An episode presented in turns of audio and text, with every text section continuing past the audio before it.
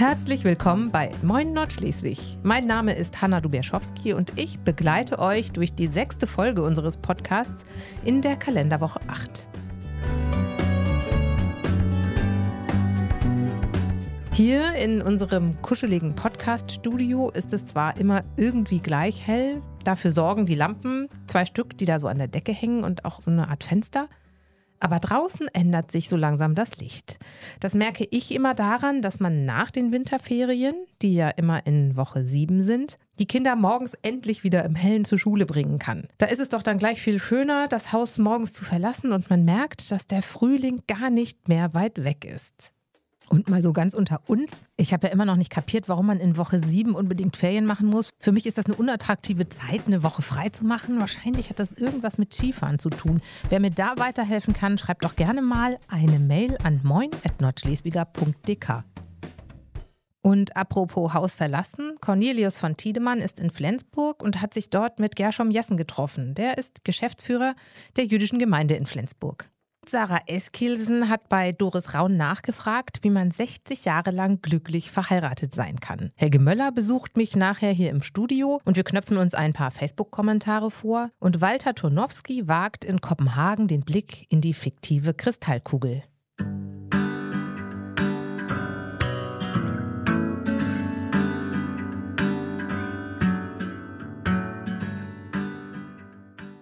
Bevor ich gleich Helge ins Studio hole, schalte ich einmal kurz rüber in den Süden, einmal über die Grenze nach Flensburg. Es ist unbestritten, dass es sehr interessant ist, sich mit der jüdischen Gemeinde in Flensburg auseinanderzusetzen. Welche drei Dinge aber ganz besonders sind, das findet Cornelius von Tiedemann heraus. Er hat sich mit Gershom Jessen getroffen zum Interview und Gershom Jessen ist Geschäftsführer der jüdischen Gemeinde in Flensburg. Hören wir doch mal rein.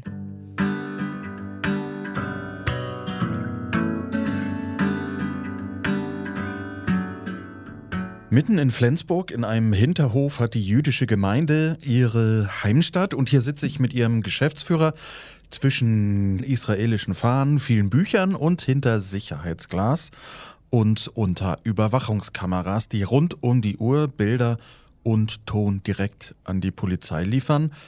Das ist leider nichts Besonderes, denn so müssen sich im Jahr 2024 alle jüdischen Gemeinden in Deutschland schützen und schützen lassen. Mindestens drei Dinge sind aber besonders an der Gemeinde und der Gemeinschaft in Flensburg. Das hast du, Gershom Jessen, kürzlich bei einem politischen Forum der Deutschen Zentralbücherei in Appenrade gesagt. Was ist das? Was macht die Flensburger jüdische Gemeinschaft international so besonders? Ja, wir sind ja generell eine sehr aktive Gemeinde, überproportional im Verhältnis zu unserer Größe auf jeden Fall. Und auch da sind wir relativ bekannt für. Aber die drei Gründe, das ist erstmal, weil wir, als wir die Gemeinde gegründet haben, 2004 eine Satzung machen mussten, das alles, da haben wir uns überlegt, wo das Gemeindegebiet sein soll. Und da äh, fiel uns ein, dass es ja eine Gemeinde in Friedrichstadt gegeben hat früher. Und die hatte das Gemeindegebiet des alten Herzogtums Schleswig also Nord- und Südschleswig. Und das haben wir dann sozusagen auch als Gemeindegebiet in unserer Satzung aufgenommen und deswegen haben wir auch Mitglieder aus Dänemark bei uns in der Gemeinde. Das andere ist, dass wir wahrscheinlich weltweit den einzigen jüdisch-muslimischen Friedhof äh, haben in Flensburg, der auch von unserer Gemeinde aus initiiert wurde. Es ist eine bauliche Einheit, jüdisch und muslimisch, aber natürlich getrennt mit einer Hecke, aber es ist eine Einrichtung sozusagen, wenn man will. Das ist auch sehr äh, bemerkenswert. Und das Dritte, das ist eine mehr weltlicher Natur, das ist, wir sind bekannt für besonders gutes Essen. Das spricht sich rum.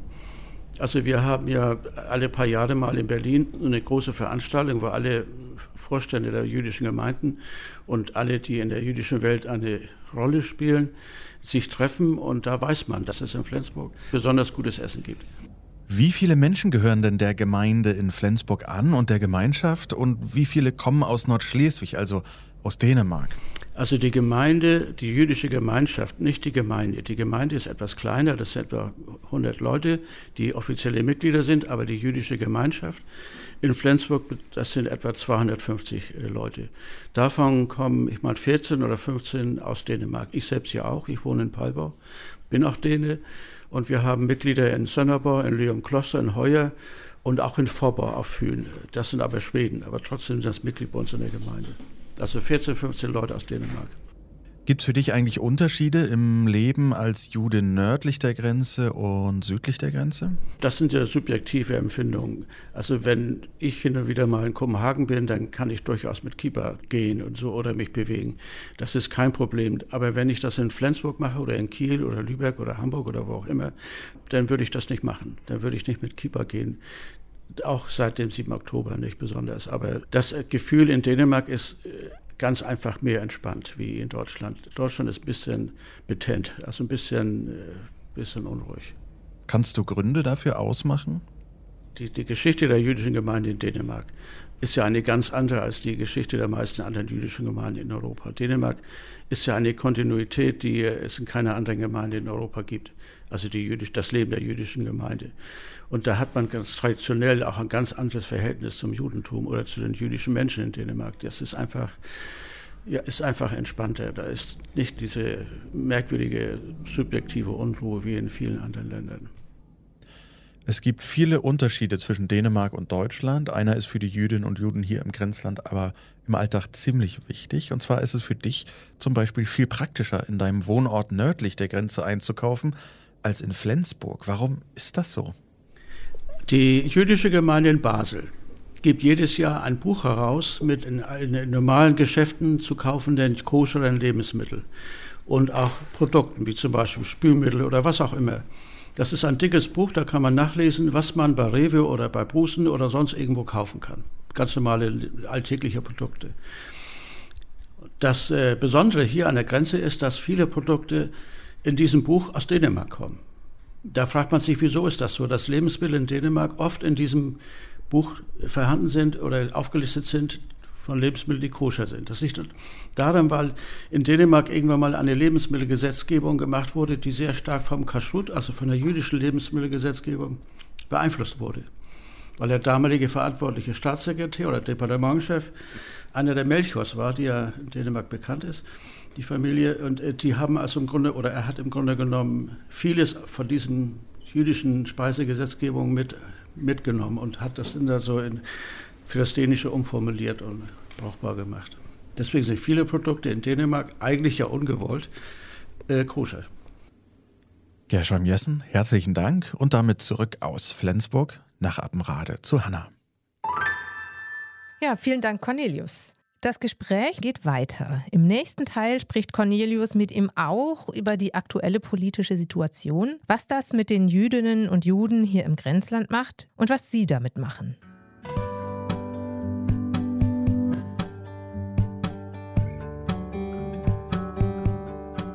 Facebook-Kommentare und das Thema zweisprachige Ortsschilder. Das klingt nach einer sehr wilden Mischung und in diesen Dschungel habe ich mich begeben, habe dort herumgewühlt und Kommentare gefunden, die sehr viel Meinung beinhalten und diese Meinung basiert auf einem großen Haufen Unwissenheit. Das möchte ich gleich mit Helge mal besprechen und ich bin sehr gespannt, was dabei herauskommt. Haha mit Hanna und Helge. Ich hole ihn jetzt mal rein. Helge, kannst du jetzt reinkommen? Moin. Das Mikro ist schon an. Okay. Helge, schön, dass du da bist. Hallo Hanna. Ich habe heute was Schönes mitgebracht. Facebook-Kommentare. Oha. Ja. Es geht um zweisprachige Ortsschilder. Und du als Superjournalist kannst mir doch bestimmt mal erklären, was es damit auf sich hat. Also, zweisprachige Ortsschilder gibt es im Norden Schleswig-Holstein schon. Deutsch-Dänisch. Flensburg heißt Flensburg und Handewitt heißt Hanwell, auch schon seit ein paar Jahren. Und jetzt auch neu Harrislee, Harrisleo. Aber auf der anderen Seite der Grenze, hier bei uns, ist es folgendermaßen. Anders.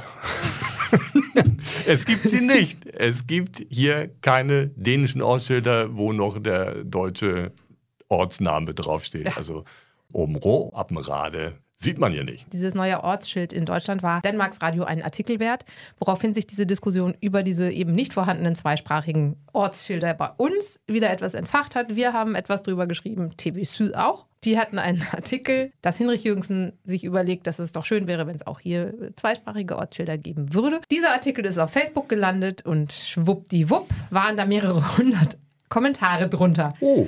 Ich habe dir welche mitgebracht. Ich lese sie dir vor. Bitteschön. Und ich möchte gerne deine Meinung dazu hören. Okay. Also der erste lautet: Es ist unglaublich, was sie sich einfallen lassen. Und die vielen deutschen Neuankömmlinge hier in Südjütland müssen Dänisch lernen, so wie wir es von allen anderen verlangen, die in unserem Land leben wollen. Vier Ausrufezeichen.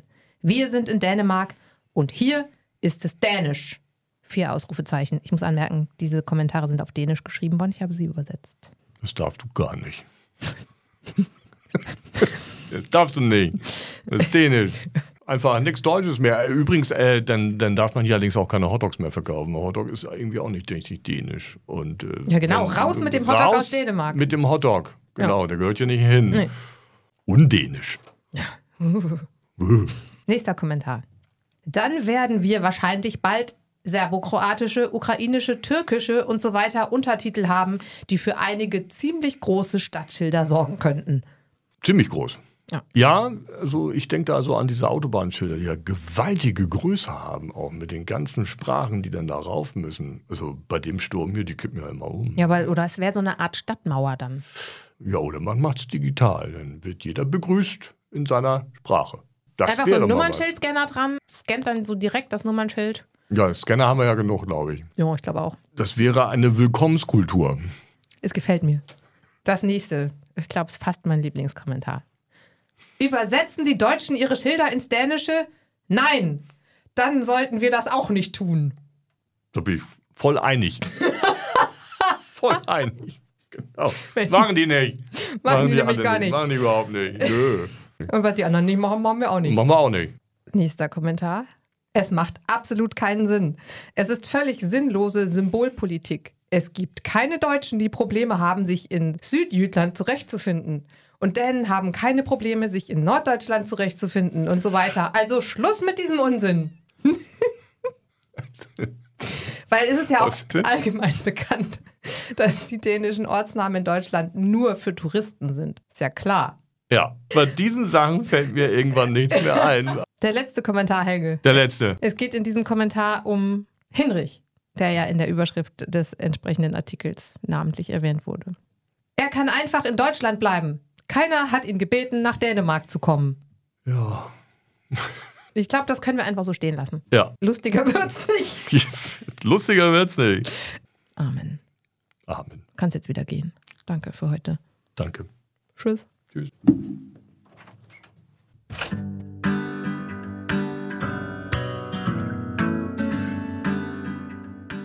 Wer jetzt noch eine kleine Nachhilfestunde in Sachen Ortsschilder braucht, bitte sehr. Zweisprachige Ortsschilder gibt es überall in Europa und zwar dort, wo es Minderheiten gibt, damit diese öffentlich repräsentiert werden. Dänemark hat sich schon vor langer Zeit dazu verpflichtet, die Minderheit ebenfalls öffentlich stattfinden zu lassen und zu repräsentieren, hinkt da aber etwas hinterher, könnte man sagen. Denn Dänemark ist so ziemlich das einzige Land in Europa ohne zweisprachige Ortsschilder. Hinrich Jürgensen ist Angehöriger der deutschen Volksgruppe hier in Dänemark und somit dänischer Staatsbürger und ist deshalb auch schon die ganze Zeit so ziemlich genau da, wo er herkommt.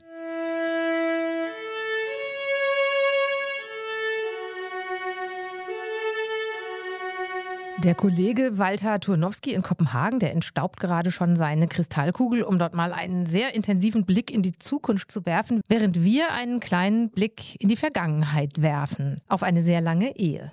Wie man 60 Jahre lang glücklich verheiratet sein kann, das weiß Doris Raun aus Sonderburg, die nämlich in diesem Monat diamantene Hochzeit feiert. Ich würde ja sagen, ein guter Tipp ist es, früh zu heiraten und sehr alt zu werden, aber Doris Raun hat da sicher noch ein paar gehaltvollere Hinweise.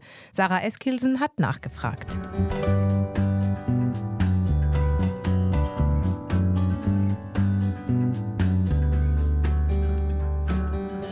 Ich bin heute zu Besuch bei Doris und Einar Raun in Sonderburg. Die beiden feiern in dieser Woche nämlich ihre diamantene Hochzeit. Als Lokaljournalistin bin ich neugierig. Wie fühlt sich das an, 60 Jahre lang verheiratet zu sein? Und gibt es das, ein Rezept für eine lange und glückliche Ehe? Doris, vor 60 Jahren, am 22. Februar 1964, da hast du in der Sonderburger Marienkirche deinen Einar geheiratet. Wie habt ihr euch damals kennengelernt? Das war in Momak Ferrogor. Da hatten sie damals äh, Sonnabendstanz und da ging ein Bus raus. Und ich hatte Besuch von einer früheren Kollegin, mit der ich in der Schweiz zusammengearbeitet habe. Und äh, da musste ja ein bisschen was am Sonnabendabend passieren und dann sind wir nach Momak-Verogor gefahren. Ja, und da habe ich dann einer kennengelernt. Wie alt warst du damals? 22. Kannst du dich nach 60 Jahren noch genau an deinen Hochzeitstag erinnern? Ja, kann ich. Die Sonne schien, kann ich erinnern. Und es war nicht so kalt. Damals auch nicht. Und wir haben im Haus Adalbert gefeiert. Wir waren, glaube ich, 32 Gäste. Und ja, und wir hatten ja dann die Wohnung, wo wir dann gleich einziehen konnten. In Dänemark gab es im vergangenen Jahr 12.862 Scheidungen. Das sind 40 Prozent aller Ehen, die auseinandergehen. So lange zusammen zu bleiben wie ihr und auch so lange zusammenbleiben zu wollen wie ihr. Wie geht das? Hast du ein Rezept für eine lange und glückliche Ehe? Ich weiß nicht. Also man muss natürlich Kompromisse schließen. Man soll nicht versuchen, sich gegenseitig zu verändern oder versuchen, sich umzuändern.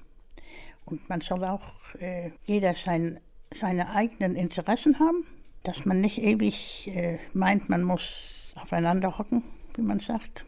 Und äh, das glaube ich, also ich bin ja diejenige, die nach außen und einer ist mehr nach innen. Also er ist mehr ein Mensch, der, der es zu Hause gut hat. Und ich bin ja jemand, der, ich muss raus und ich, hab, ich bin immer auf Räumen habe ich gekocht, da sind die Kinder mit gewesen und ja, und so ist es. Ich habe viele Ehrenämter gehabt und äh, ja, das ist so. Also den anderen sein lassen und sich selbst Freiräume geben und dem anderen auch Freiräume geben. Ja, sich jedem einen Freiraum geben, dass man nicht, also dass man dann sagt, also das, das muss man akzeptieren, denn sonst essen kann man sweet. Was fühlt man, wenn man 60 Jahre verheiratet war? Man kann es eigentlich nicht verstehen. Das ist, ja, doch, natürlich äh, freut man sich, dass man so viele Jahre verheiratet ist und dass man es geschafft hat. Schafft ja auch nicht jeder. Nicht? Ich weiß ja auch einige, die haben Lokale bestellt zur goldenen Hochzeit und dann wurde es, wurde es Beerdigungskaffee. Ne? Und das kann man ja nicht wissen. Dann wünschen wir euch als Diamanten-Ehepaar alles Gute an dieser Stelle vom Podcast aus. Vielen Dank für das Gespräch.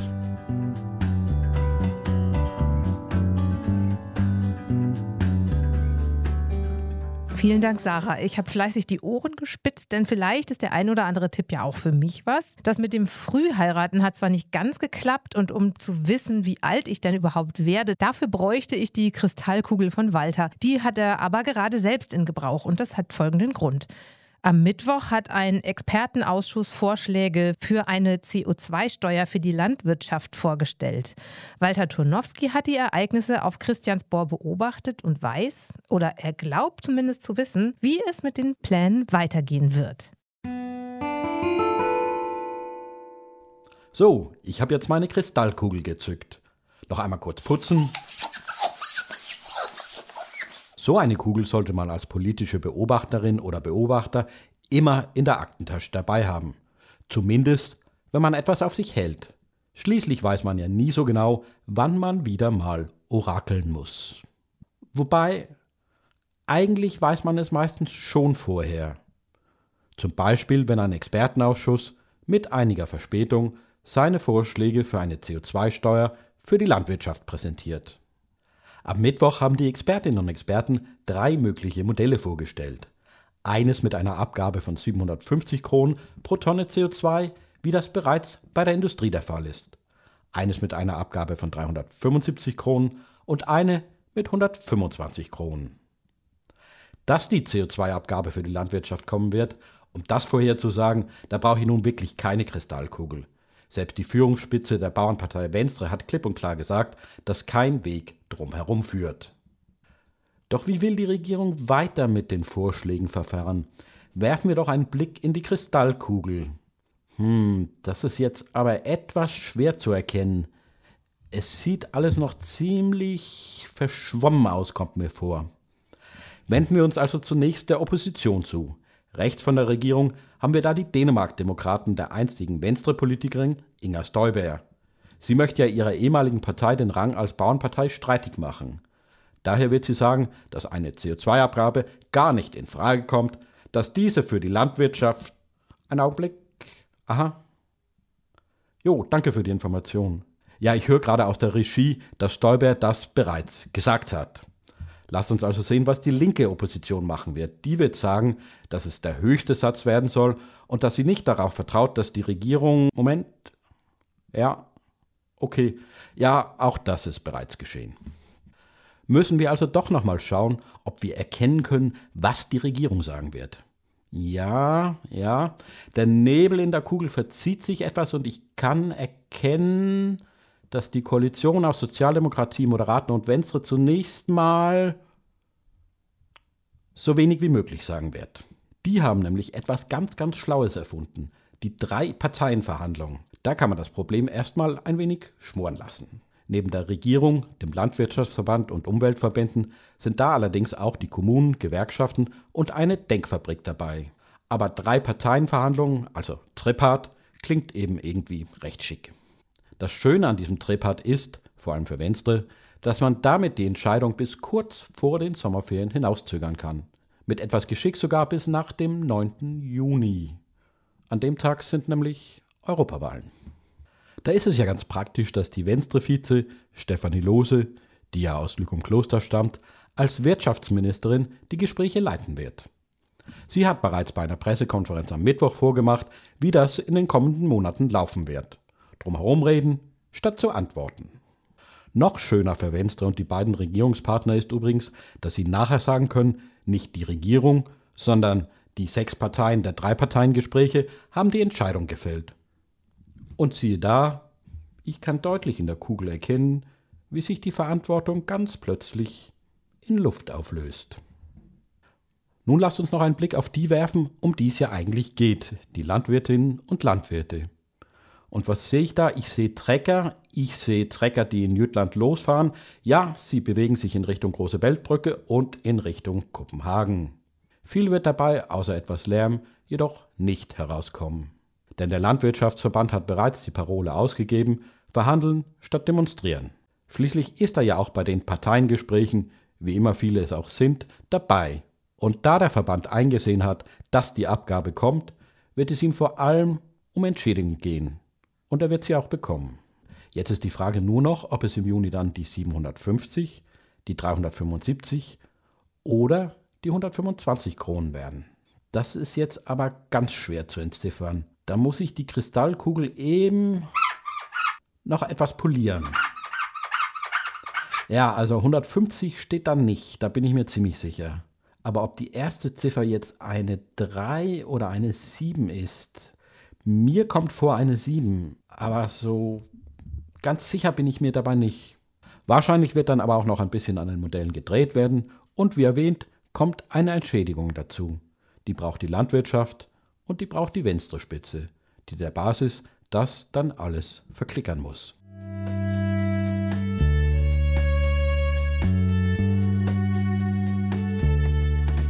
Soweit die politische Wetterprognose von Walter. Ob er recht behält, das werden wir in Zukunft noch sehen.